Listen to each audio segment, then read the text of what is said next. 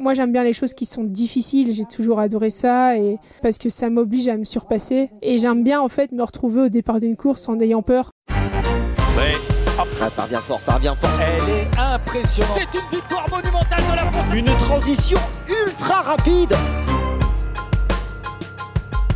Énormissime. Accroche, accroche. Il a gagné, il a gagné la finale. Allez, fort, fort, fort. Allez, allez, allez, allez. Oh, c'est la patrouille de France. L'armée des champions, c'est eux. Salut, c'est Valentin et je vous souhaite la bienvenue dans Loop sur le triathlon. Toutes les deux semaines, je vous emmène à la rencontre des passionnés de triathlon, que ce soit des athlètes professionnels, des coachs, des nutritionnistes. Bref, on part à la rencontre de ces passionnés qui sont acteurs de notre sport. Alors bonne écoute Dans cet épisode, je vous emmène au cœur du triathlon de l'Alpe d'Huez. J'ai eu l'honneur de recevoir Alexandra Tondeur, triathlète professionnelle belge. C'est la deuxième nation la plus représentée sur le triathlon de l'Alpe d'Huez. Et surtout, nous allons voir qu'Alexandra est une fidèle de ce triathlon. Donc, l'objectif était de comprendre comment et pourquoi elle intègre une telle course avec une telle difficulté au cœur de sa saison. Alors, bonne écoute.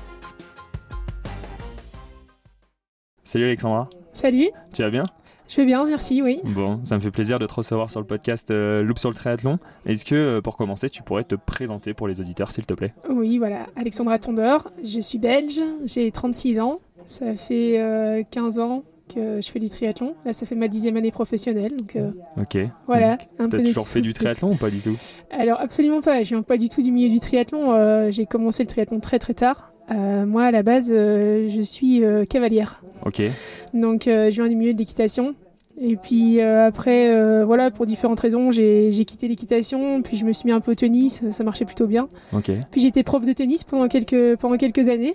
J'ai fait mes études et puis après, voilà, à 20 ans, j'ai décidé de m'orienter vers autre chose et, et j'ai décidé de faire la chose, pour moi, le, le sport qui était un des plus difficiles au monde. Et donc, bah voilà, c'était le triathlon. Plus c'était une, euh, ouais, c'était une année où on avait encore euh, des, des Fred Van Lier, des Luc Van Lier, etc. Ouais. Donc, euh, du coup, on avait une belle couverture en Belgique et ça m'a ça m'a donné envie, en fait. Voilà. Ok, super intéressant. Et du coup, ça, ça m'intéresse parce que tu es de nationalité belge.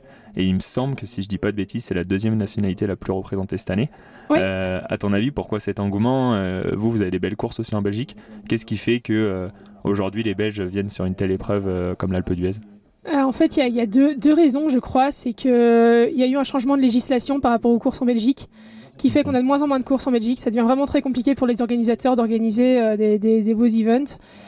Donc ça, c'est une première raison. La deuxième raison, c'est que en fait, euh, ici à l'Alpe d'Huez, c'est hyper pro, quoi. Donc, euh, mais tout en gardant un esprit familial, avec euh, finalement des courses pour faire plaisir à tout le monde, du du, du tri, du, du M, du long, des kids. Et donc voilà, ça, je vois beaucoup de Belges qui viennent pour faire une combinaison entre vacances en famille et, Ouais. et courses. Donc, euh, donc voilà. Et puis nous, on aime bien en Belgique, c'est les gens qui se prennent pas la tête. Ça, on a vraiment, euh, on a horreur des gens qui se la ramènent. Et donc, euh, du coup, je crois que voilà, c'est une des raisons pour lesquelles je pense que c'est voilà, c'est la Wallonie, c'est le sud du pays qui est très friand de, courses comme ici. Donc euh, voilà, on est on est emballé. Et je pense que l'année prochaine, on sera encore la première euh, la première nation la mieux représentée euh, derrière la France. Ok, bah, c'est super intéressant d'avoir ton regard là-dessus. Et c'est vrai que souvent, la législation a un impact sur certaines courses. Mais l'Alpe d'Huez, tu le disais, il y a beaucoup de courses. Pour toi, c'est quand même un rendez-vous incontournable.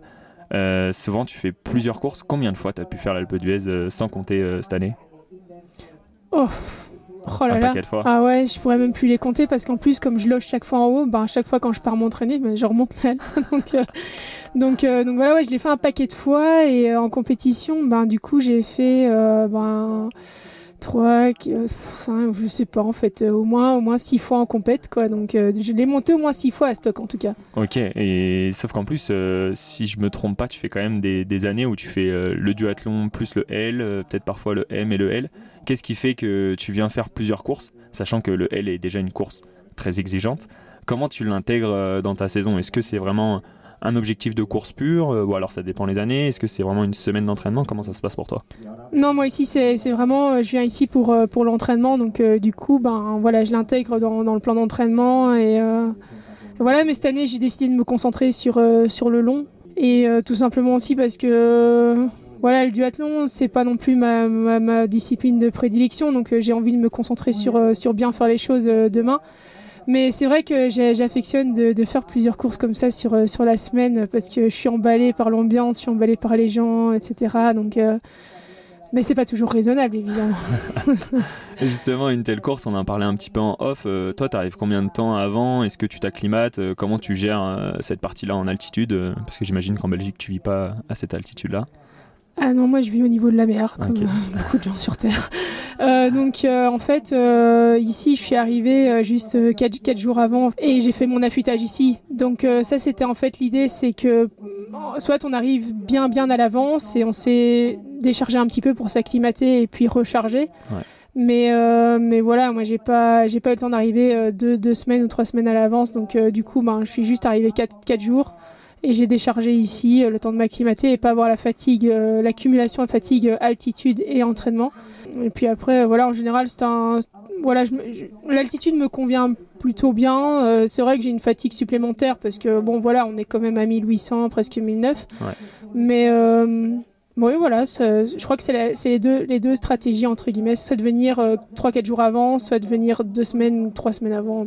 Ok. Et pour nos auditeurs, euh, t'as jamais eu de, on va dire, d'années compliquées où t'as voulu faire un test, euh, comme tu disais, euh, parce que là, tu nous donnes deux astuces.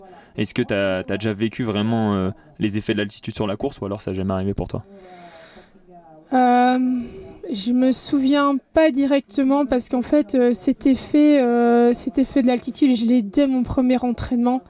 Comme je pense beaucoup de gens, la première fois qu'on se met au pied de l'Alpe et qu'on commence à la monter, euh, bon, c'est déjà dur parce qu'il y a la dénivelée, mais une fois qu'on arrive 3-4 euh, dans les 3-4 derniers virages, on sent vraiment qu'il y a une grosse, euh, un petit manque d'oxygène. Et donc, euh, en fait, euh, il faut juste que le cerveau soit conscient de ça et euh, augmenter sa ventilation.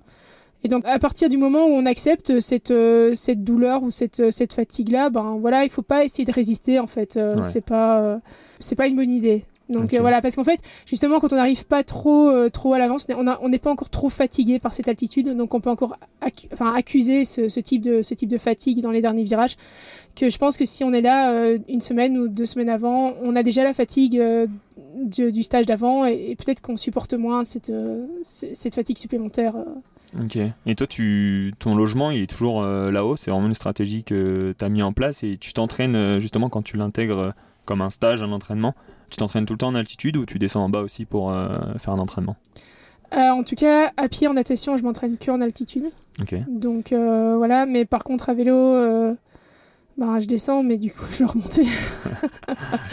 Tu sais que tu dois finir par Ouais, là. voilà, mais bon, après, je commence à, à- à trouver les chemins qui sont où, j'ai le moins possible l'Alpe d'Huez à monter, donc euh, Villars, etc.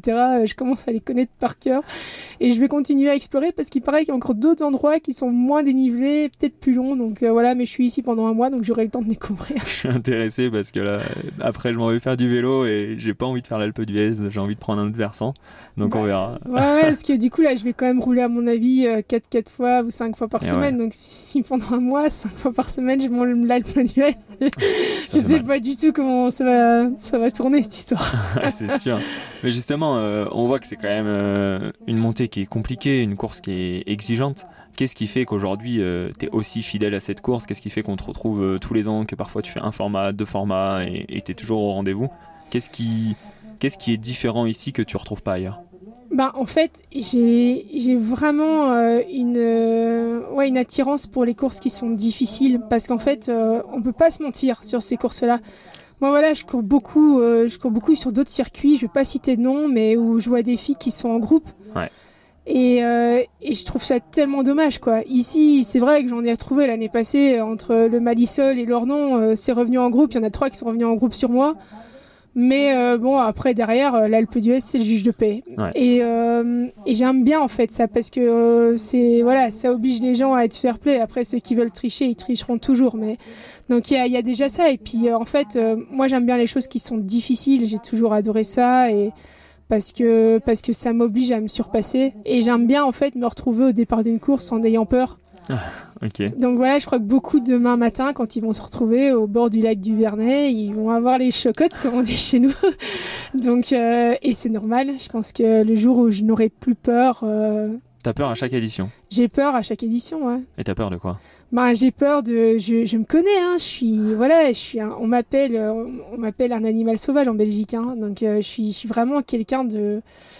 Ouais, j'ai du mal parfois à, à- à être quelqu'un de sage. Donc, euh, il faut vraiment, sur toute cette compétition, que j'ai peur de me dire ne t'emballe pas, ne t'emballe pas, parce que si tu t'emballes, tu vas arriver au pied de l'Alpe et là, tu vas Tu vas comprendre. tu vas tu vas t'arrêter tu vas tu- donc euh, donc voilà donc ici euh, j'essaie juste de, de rester calme jusqu'au pied de l'Alpe et puis après de toute façon en fait chaque année je me dis je m'emballe pas je m'emballe pas comme ça je fais une bonne montée de l'Alpe et heureusement que je m'emballe pas parce que j'arrive au pied de l'Alpe et chaque fois je, je la monte mais faudrait pas qu'il y ait deux virages de plus parce que je suis dans je suis dans le cirage quoi. C'était déjà arrivé à l'entraînement justement de t'emballer un petit peu et de galérer à à rentrer? Ah ouais. À fond, je me souviens la, la toute première fois où je suis venue faire euh, le triathlon de l'Alpe d'Huez, j'étais arrivée un petit peu en avance et j'avais été reconnaître le parcours. Et mon Dieu, mon Dieu, déjà je me suis retrouvée euh, à Ornon. Euh, donc avant le col de l'Ornon, Ouais. je me suis arrêtée dans tous les bars et les bistrots que j'ai trouvés pour boire, manger. Puis j'ai monté le, le col de l'Ornon, je suis redescendue et je me suis arrêtée au moins 10-15 minutes euh, à la station essence que je connais super bien, qui est à- à la descente de l'Ornon pour, euh, je crois que j'ai dû manger 4 ou 5 mars et boire 3 canettes de coca. Et puis je me suis retrouvée dans l'Alpe et là je me suis arrêtée tous les trois virages. Et là je me suis dit, oh my god, tondeur. Va pas falloir que tu fasses la maline euh, jeudi. C'est une reco qui fait mal au, au mental, Ah on ouais, va dire. ouais, ouais, ouais, donc euh, et heureusement que je l'avais faite hein, parce que franchement tu t'emballes dans le premier col, tu fais le premier col il, il est super long en fait. Ouais. Et donc euh, on en parle très peu mais c'est vraiment un truc qui te casse les jambes quoi. Donc euh, derrière euh, si tu si tu récupères pas un petit peu dans le Malisol et dans la descente vers Ornon, ben voilà, tu t'arrives comme moi à bouffer des mars et du, du coca. Et là, je me dis toujours, là, je, me dis toujours, les, les gens qui sont à la, la station essence là-bas, je, je, je me, je, me- dis, mais qu'est-ce qu'ils ont dû se foutre de ma tronche le jour où je me suis pointée et que je leur ai demandé 4 mars, 3 bouteilles de coca. Enfin, Je vais aller les voir cet après-midi, je vais leur envoyer le podcast. Ils vont être refaits. Bon, en tout cas, euh, justement, euh, cette année, comment tu l'intègres dans ta saison? Est-ce que euh, cette année, c'est vraiment sur un fin de bloc? Donc là, tu nous disais que non, parce que tu viens d'arriver dimanche. Quel est l'objectif de ce passage à l'Alpe d'Huez et comment tu vas le gérer justement cette course et peut-être cet après de course Combien de temps tu vas rester ici? Donc euh, ouais, je reste ici un mois. Donc euh, je reste jusqu'au 18, euh, 17-18 août, je pense. Euh, je fais juste une petite coupure euh, pour aller faire une course euh, mi- mi-août, mais sinon, je crois que je vais rester ici en Alsace parce que je prépare le championnat d'Europe qui se court en Belgique le 27 août. Et, et donc, du coup, ben, ouais, je vais essayer de profiter un maximum de, de, de la montagne, et puis voilà, de pouvoir rouler quand même dans des paysages qui sont magnifiques. Il y a la piscine qui est, voilà, la piscine qui est juste là. bon, pour la course à pied, c'est peut-être moins, moins évident, mais bon, ouais, il y a toujours moyen de trouver, quoi. C'est une question de volonté, donc Ouais. euh, voilà. Ouais, donc on voit que c'est une course qui t'attire, donc tu as, cette fidélité-là et cette difficulté qui aussi t'attire, euh, on l'a bien compris, euh, en fonction de ton, ton caractère. Mais tu as aussi ce lieu qui pour toi reste mythique et un super lieu, de, et un super centre d'entraînement. quoi. Ouais, en fait, je suis vraiment amoureuse de la montagne en été. Et euh, comme je me donne pas toujours euh, les moyens euh, de, de faire des stages comme ça sans faire de compétition, bah, pour moi, ça se met bien. C'est, c'est un, un bon alibi, en fait. de dire, écoutez, moi, franchement, il faut que j'y aille. euh, Il y a une compète. euh, je dois aller en montagne. Donc euh, voilà, c'est un bon alibi. Mais surtout, moi, ça me met dans l'ambiance de la montagne. Et, et, puis, et puis voilà. Et puis c'est ici, j'ai découvert des chouettes parcours vélo. moi, j'ai jamais été beaucoup l'occasion de faire beaucoup de montagnes, donc du coup, quand je viens ici, ben, je m'en donne à cœur joie. Ok. Et justement, c'était une question que je me posais hier avec mes copains, mais on, on se dit là, cette semaine, c'est vraiment la semaine du triathlon. Il n'y a pas moins de 4200 triathlètes qui passent, plus les familles, plus les amis qui emmènent les vélos. Dès qu'on sort, on a l'impression que tout le monde est triathlète ici. On voit des vélos de partout. Ça... Tu vois, là, on est là, on voit du vélo, on voit des gens qui courent, on se dit, oh, on a envie d'aller à l'entraînement. Comment ça se passe les autres semaines? Est-ce que ça respire le sport? Est-ce que c'est plus calme? Comment tu... Quel est ton sentiment, toi, là-dessus? J'en ai aucune idée, c'est la première fois où Ok. je reste un mois, donc si ça tombe dans, dans une semaine, ça va être euh, mort, il y aura pas un chat. Mais moi, en fait, euh, voilà, moi j'adore, euh, j'adore le silence, j'adore le calme. Donc c'est vrai que euh, quand il y a beaucoup de monde, ça me stresse toujours un petit peu parce que je suis un peu, bon, voilà, je suis, je suis, un- je suis, plus- je suis quelqu'un d'assez timide, assez réservé, même si les gens ne le croient pas, mais et j'aime bien être seule en fait. Donc du coup, je pense que ça va bien me convenir et justement la montagne, ça te permet cette solitude. Quand tu vas rouler, il y a tellement de, de choses à faire que voilà, j'ai- besoin de cette solitude et donc euh, moi, monsieur à personne, c'est pas grave, franchement. Mais par contre, je discutais avec des, des commerçants là euh, hier qui m'expliquaient qu'ils étaient contents qu'il y ait une, une animation comme ça. euh, Ça leur permettait justement de voilà de, de drainer du monde et de de vivre euh, de vivre des saisons des saisons d'été en montagne. Donc ça, c'est super cool pour eux, quoi, évidemment. Ouais, c'est sûr. Et, et je tenais à revenir sur un point pour finir cet épisode. C'est la peur du, du début de cette course que tu, que tu nous partageais, qui est, qui est présente tous les ans. Et je pense que nos auditeurs qui font la course et ceux qui, qui n'osent pas passer le cap, euh, c'est vraiment aussi cette peur-là. Comment demain tu, tu vas l'appréhender et comment tu as l'habitude de la gérer? Euh, mais en fait, une fois que je vais être dans la course, ça va aller. Euh. Tous les automatismes vont, vont se mettre en place, mais c'est là que c'est important de préparer ce genre de course. Physiquement, ça c'est sûr, mais mentalement en fait. Donc euh, savoir quand est-ce qu'on va se ravitailler, ça c'est super important. L'avoir préparé correctement. En fait, il faut avoir fait euh, le plan de course. Et, et surtout, et surtout être préparé à avoir des moments où ça, où ça va être difficile. On va se demander ce qu'on fout là, ça c'est sûr. Ouais. Euh, parce qu'on va avoir au- dur aux jambes, etc. Mais euh, en fait, euh, je pense que beaucoup de monde le fait parce que justement ils ont peur, que c'est un défi pour eux. Donc euh, si vous avez peur, ben, préparez-vous et venez le faire. Ça, ça, ça vous, ça ne vous en sortira que plus grand et plus, plus motivé pour la suite. Et justement, tu habites ici, le matin tu descends euh, en vélo, tu descends en voiture, comment ça se passe pour toi?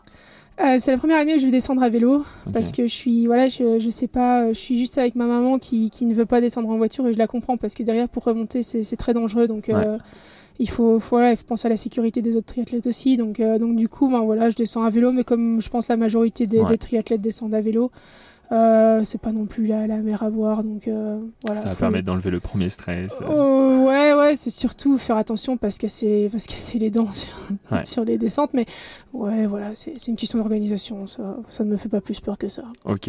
Bon bah écoute, au top. Je te souhaite le, le meilleur pour demain et, et j'ai vraiment pris beaucoup de plaisir à faire cette capsule et je pense qu'on se reverra pour un épisode entier euh, dans les prochains mois. Ok, cool, avec plaisir. Merci à toi. À la prochaine. Ciao ciao. Merci à vous d'avoir écouté cet épisode jusqu'au bout. Pour continuer à faire évoluer le projet, je vous invite à me laisser un avis sur les différentes plateformes d'écoute. De plus, pour suivre l'actualité, je vous donne rendez-vous sur le compte Instagram Loop sur le triathlon. Et surtout, on se donne rendez-vous dans 15 jours. Alors merci à vous et à très vite. Ciao ciao